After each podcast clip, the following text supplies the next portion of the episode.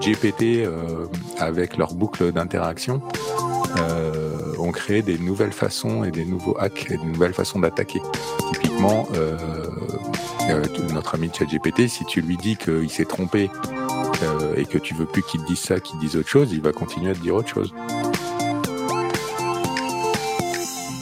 Cela ne vous a probablement pas échappé, l'intelligence artificielle est partout. Elle est présente dans nos téléphones, sur le web, dans nos voitures, dans ce que nous lisons, dans ce que nous voyons sur les réseaux sociaux et depuis quelques mois dans les outils d'intelligence artificielle générative comme ChatGPT, utilisés par plusieurs centaines de millions de personnes chaque jour. Selon le philosophe Stephen Hawkins, l'intelligence artificielle sera soit le meilleur, soit le pire qui nous soit jamais arrivé. Veillons à ce qu'elle soit sûre, nous disait-il. Faut-il sécuriser l'IA Bonne question. Et de quoi parle-t-on exactement lorsqu'on parle de sécuriser l'intelligence artificielle? C'est simplement s'assurer la garantie que les systèmes d'IA fonctionnent comme prévu, sans risque d'être compromis Ou est-ce beaucoup plus profond que cela Et quels sont les dangers potentiels d'une IA non sécurisée. Cette sécurisation de l'IA pourrait-elle éviter de possibles désastres? Quel serait l'impact de la sécurisation de l'IA sur notre quotidien? Quelles implications sur nous tous? Qu'en serait-il de nos données, de notre vie privée, de nos emplois? Pour en savoir plus et pour bien comprendre, j'ai invité dans ce nouvel épisode du podcast Le Digital pour tous, Nicolas Thomas, fondateur de Link, l'entreprise qui rend les traces numériques utiles à ceux qui les ont données en créant de la confiance. Bonjour Nicolas. Bonjour PPC. Joie de te retrouver ce matin. Première question, parce que ce sujet est passionnant. Euh, quand, on parle de, sécuriser l'IA, en, deux mots, on parle de quoi? Une IA, c'est un système informatique.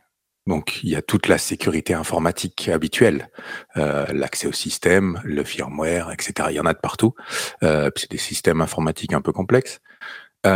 mais surtout, c'est un système apprenant. Et il apprend avec des données d'apprentissage.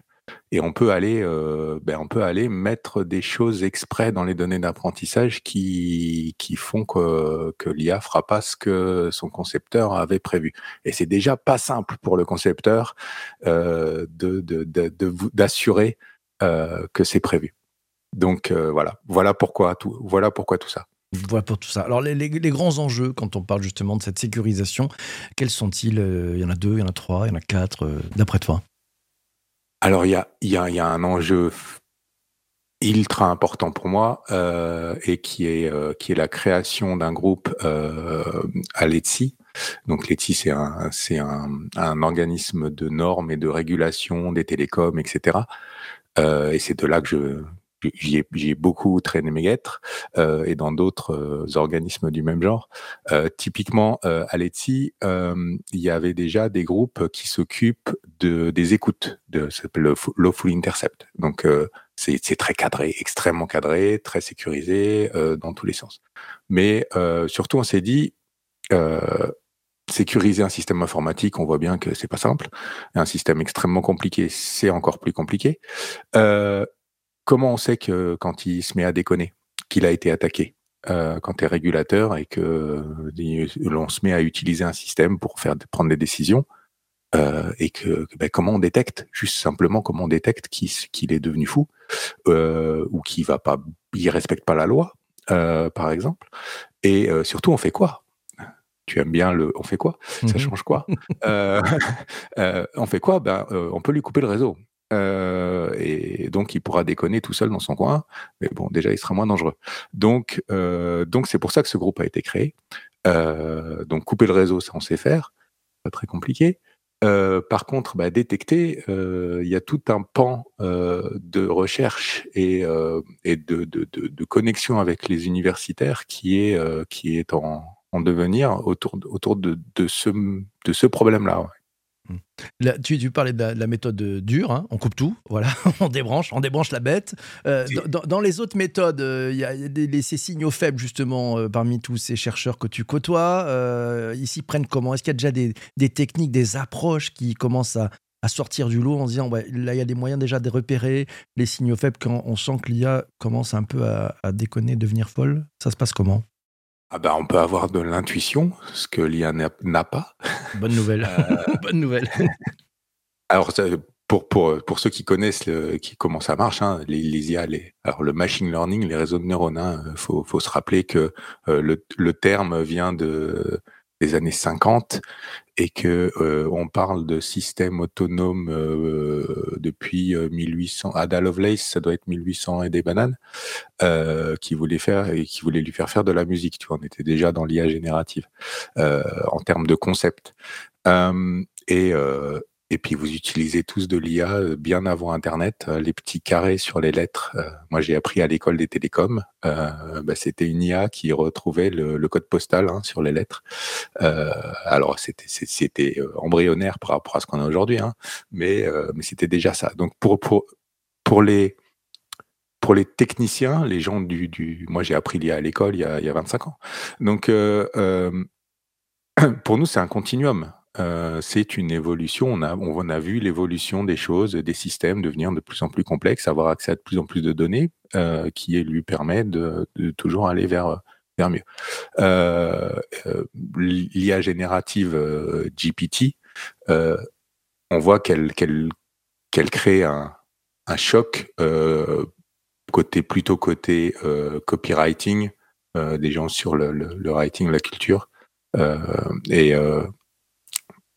et c'est et c'est là où, il y a aussi des peurs et des, des choses qui, qui se créent puisque bah, tout d'un coup euh, tout d'un coup on n'avait pas on n'avait pas vu le truc venir quoi. Et ça va très vite. ça va très très vite. Ça, ça, paraît aller très vite alors que pour moi c'est juste un continuum. Euh, et, et, et, ces, ces systèmes là en fait euh, existent depuis longtemps. Euh, OpenAI il les, les a ouverts au grand public d'un coup. Euh, mais, euh, mais dans les grosses boîtes, les banques euh, Co, ils utilisent des systèmes de, de gens depuis longtemps donc la, transformation là qu'on voit, c'est effectivement c'est cette fait que cette IA générative était démocratisée mise dans les mains du grand public, d'ailleurs sans crier forcément gare, euh, sans donner les, codes et les bonnes façons de fonctionner. Donc euh, ça peut faire un peu un peu peur à certains. D'ailleurs, on verra ça tout à l'heure. Euh, dans, dans, les justement, on, on, parlait de sécuriser l'IA. Dans les dangers potentiels d'une IA non sécurisée, tu nous disais il peut y avoir des cyberattaques. Qu'est-ce qu'il y a d'autre comme comme danger potentiel? Des dangers plus subtils euh, dans son dans, ses réponses et, euh, et d'aller polluer son euh, ce qui est vraiment spécifique donc euh, on va on va dire qu'on qu'on a on, on connaît le, les problèmes informatiques. J'accède aux machines, j'ai mis un malware dans le firmware des, des, des, GPU, etc. Il y, a, il y a toutes, il y a toutes ces deux, toutes ces façons-là de faire. Euh, qui sont assez habituels, hein, on, reste dans le 1-2. Euh, sur, sur la donnée d'apprentissage, puisque le machine learning, euh, les principes, c'est que tu vas donner un paquet de données et, et les réponses à la machine et, et l'algorithme s'auto-crée quoi quelque part. Il, il, tourne tout seul, c'est des grands principes euh, très c'est très très simplifié c'est très très très simplifié mais c'est ça. Euh, bah, si dans ces si là-dedans tu glisses quelques quelques coquilles intéressantes euh, ça peut ça peut créer des choses. Et, et, et, et, les GPT avec leur boucle d'interaction ont créé des nouvelles façons et des nouveaux hacks et des nouvelles façons d'attaquer. Typiquement euh, notre ami ChatGPT, si tu lui dis qu'il s'est trompé euh, et que tu veux plus qu'il te dise ça, qu'il dise autre chose, il va continuer à te dire autre chose. Donc, euh, s'il y en a beaucoup qui le font, au bout d'un moment, il risque de prendre ça pour la bonne réponse. Mmh. D'accord. Donc, s'auto-nourrir en fait de, fake news, ça pourrait être une, vraie, une véritable boucherie pour notre ami. Tiens, je prends la, question de, Hubert. Euh, il voit une solution, il lui dit en inscrivant l'intelligence artificielle dans une blockchain, on supprime beaucoup de problèmes de sécurité. Selon Hubert, tous les prompts et les réponses sont blockchainés. Qu'est-ce que tu, qu'est-ce que tu penses des propos d'Hubert? Je, alors, je connais bien l'autre côté aussi, puisque je m'en sers euh, pour, pour mon travail. Euh, je ne vois même pas comment on peut euh, techniquement supporter une charge pareille. Les, les, les charges de données côté IA sont, sont gigantesques. en plus, c'est pas forcément la façon dont, fonctionne un, modèle de machine learning. Euh, donc souvent, on, parle de modèle, les gens euh, comprennent pas forcément euh, exactement ce que c'est. un modèle, c'est une matrice statistique. C'est une matrice de pourcentage. D'accord? Et ça va te donner, et c'est ça que tu utilises quand tu, quand tu poses des questions à ChatGPT, c'est une matrice de pourcentage qui te sort la réponse. Alors la matrice, elle est gigantesque. le machine learning est très bon sur là où on est très mauvais, c'est-à-dire la statistique et les, choses en grand nombre. et donc, ce truc-là, il est créé en fait par les données d'apprentissage. alors, enregistrer euh, le modèle ou les choses euh, autour pour euh, oui, pourquoi pas. Les données elles-mêmes, non. C'est, les, les, les, volumes sont gigantesques et donc, donc je vois pas comment on, peut techniquement tenir une chose pareille. Bon, ça sera, ça sera un débat à voir avec Hubert aussi. question de, Jean-Emmanuel qui dit tiens, est-ce qu'il existe une IA privacy? Ouais, ou est-ce que c'est open bar? Bah, une, une IA, c'est un outil. on en fait un peu ce qu'on veut. Euh, on peut se créer le sien. Euh, on peut faire un peu tout ce qu'on veut avec. Euh, puisqu'on parle de sécurité, il y a un, nouveau jouet qui est, qui est, apparu pour les, les gens de la sécurité qui, qui a été nourri du dark web. Voilà, mmh je te laisse imaginer. c'est le, le côté obscur de l'IA. Euh, le, Dark Bert, il s'appelle d'ailleurs. Euh, euh, mais, mais en fait, qui pourrait être très intéressant parce que c'est les, les, gens de la sécurité s'intéressent beaucoup à ce qui se passe sur le dark web, puisque du coup, on va savoir à l'avance ce qui va nous tomber dessus. avoir une IA qui a été entraînée là-dessus pour pouvoir aller l'interroger sans aller se promener sur le dark web, et donc tu, tu, Dark web, c'est les, les quartiers malfamés du web. Hein. Donc, euh, si tu vas t'y promener, t'imagines que. Euh, on trouve de tout. On trouve de tout, mon cher monsieur. On y surtout, eux vont te trouver parce que tu vas y aller. euh, donc, si tu veux, tu veux, t'as pas envie d'aller te promener dans ces quartiers-là si tu n'es pas un peu prêt à ça. Mmh. et surtout, n'y allez pas tout seul sans préparation. Mmh. Donc ça peut être intéressant. On peut aller du coup aller interroger euh, qu'est-ce que font les ennemis sans qu'ils nous voient quoi, sans, sans, sans, avoir besoin de se mettre en danger. Euh, donc ça peut être utilisé dans, dans c'est un outil, voilà. Donc on peut en faire ce qu'on veut. Euh, par contre, un petit rebond sur la question, on voit aussi beaucoup d'open source hein, autour de tout ça, notamment les, nos amis de, de Meta, mmh avec les Lama et compagnie.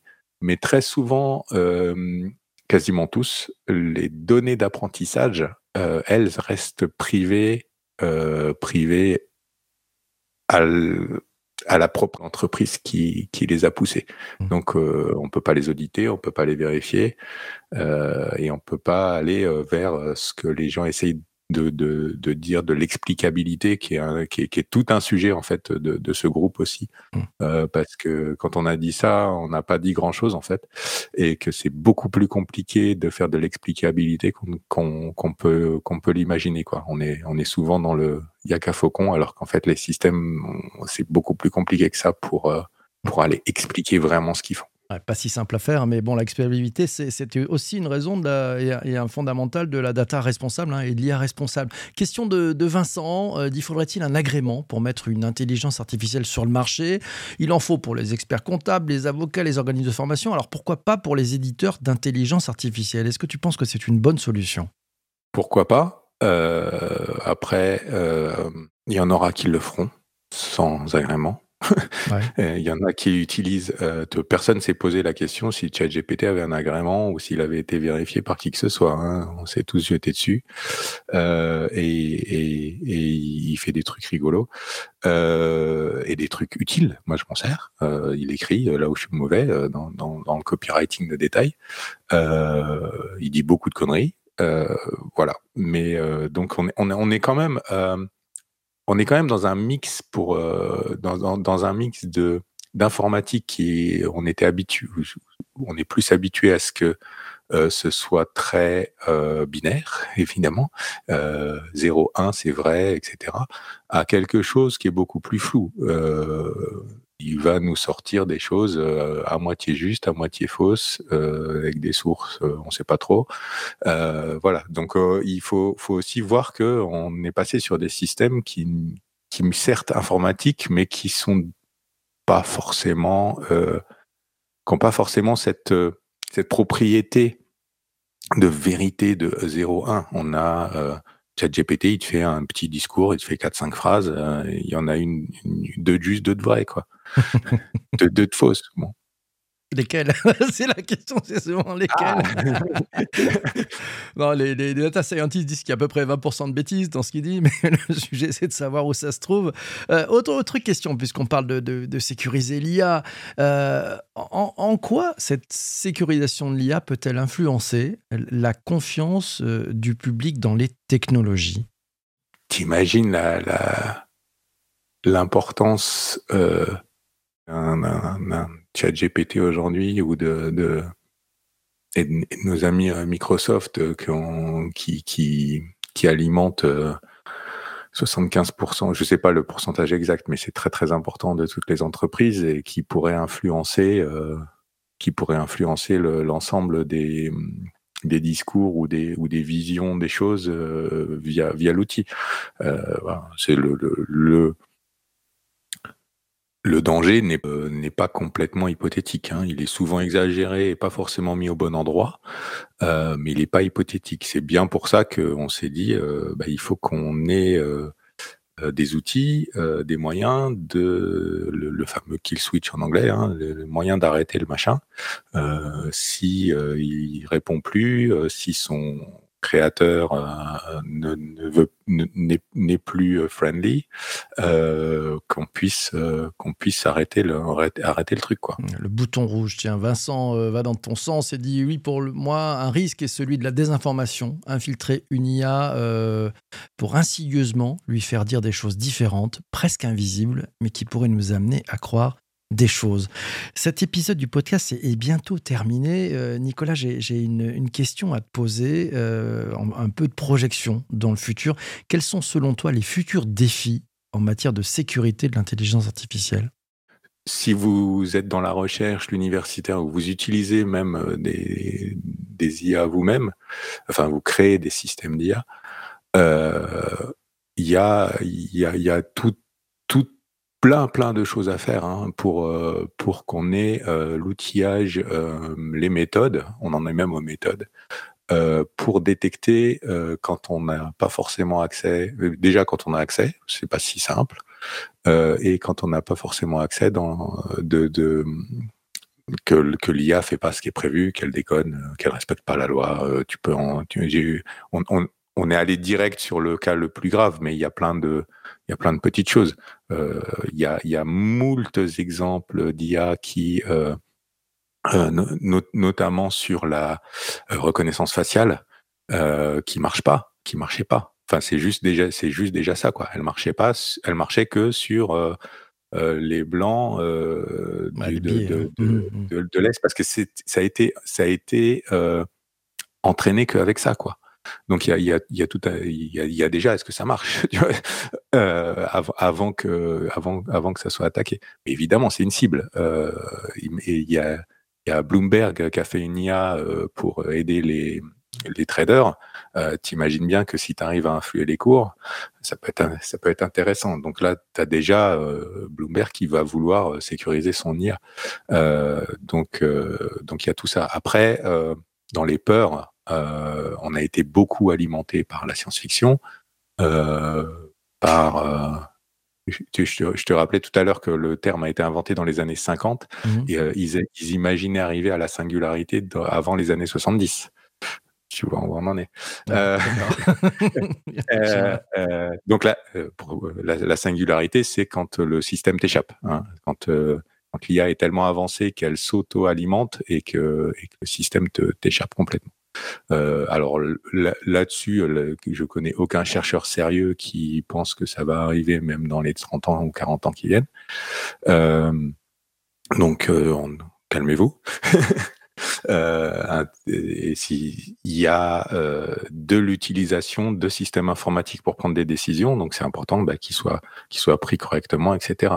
Et. Et juste de l'interdiction euh, brute de fonderie me paraît un peu un, peu ridicule. Euh, à part à part un truc, euh, les détecteurs de chat GPT qui s'utilisent pour les pour les gamins dans les dans les écoles, etc.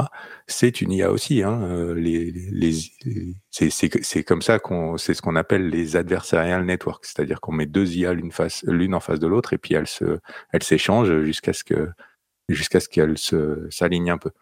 Euh, le jeu du chat et de la souris. En ah ben, fait. Ça. Les, les, Moi, si j'interdirais qu'on euh, qu'on sanctionne quelqu'un uniquement sur la base d'un outil qui, euh, qui, qui,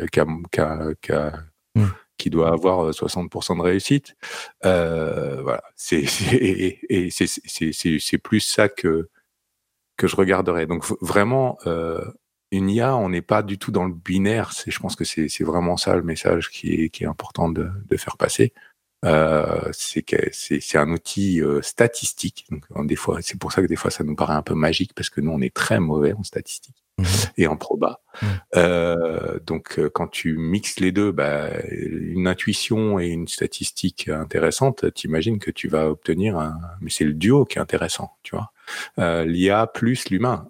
et là, on a quelque chose qui qui, qui, qui, est, qui est utile et on n'est pas que dans la peur et que dans les scénarios catastrophes et la dystopie. Bon, bah, tu viens de nous faire vraiment des, des, voilà, tu viens de nous donner quand même des bonnes choses, donc euh, c'est très positif. Grand merci à toi. Euh, on te réinvitera parce que le sujet est passionnant et c'est pas fini. On en est qu'au début, je pense. Euh, tu nous as donné pas mal de, de, de vision et d'encouragement. Merci aussi à toi d'avoir écouté cet épisode du podcast jusqu'ici. On se retrouve très très vite pour un prochain épisode. D'ici là, porte-toi bien et surtout, surtout, surtout, Fais-toi plaisir. Oui, oui, fais-toi plaisir.